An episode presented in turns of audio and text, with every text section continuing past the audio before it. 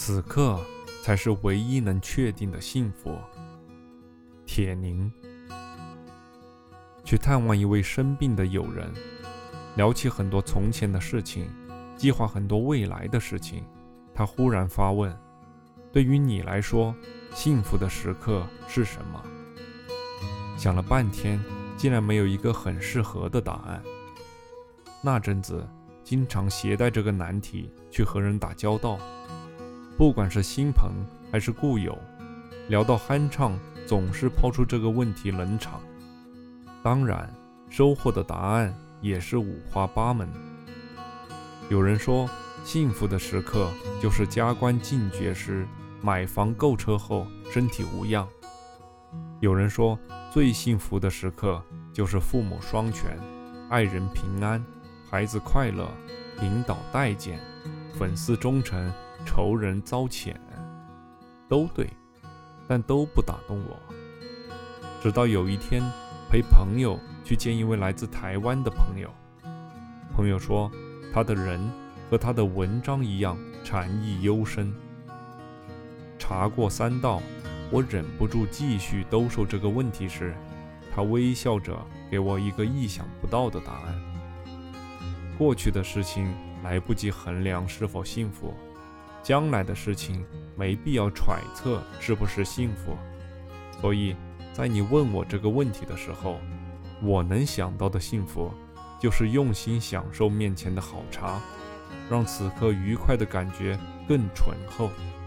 而面前与我谈心叙旧的你们，更是我的幸福之源。我终于领会到了。何谓醍醐灌顶？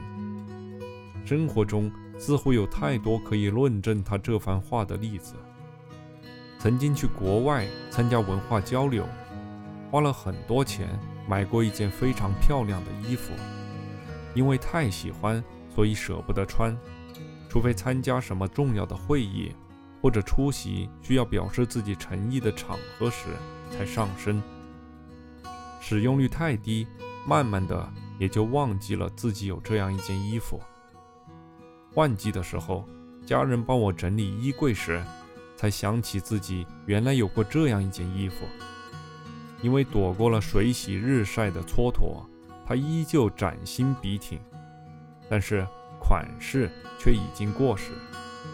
讪讪的也是自责的，把它小心包好，继续收进柜底。回味起当初对它的喜欢。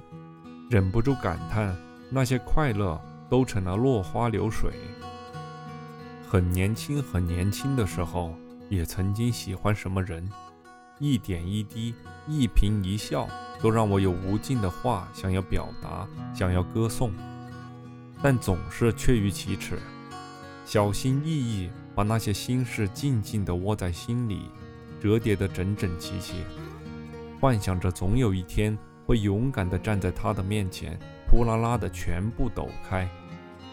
等啊等啊，最终这些情愫就像一粒种在晒不到太阳、缺乏雨露的泥土里的种子，只能腐烂在密不透风的土壤里。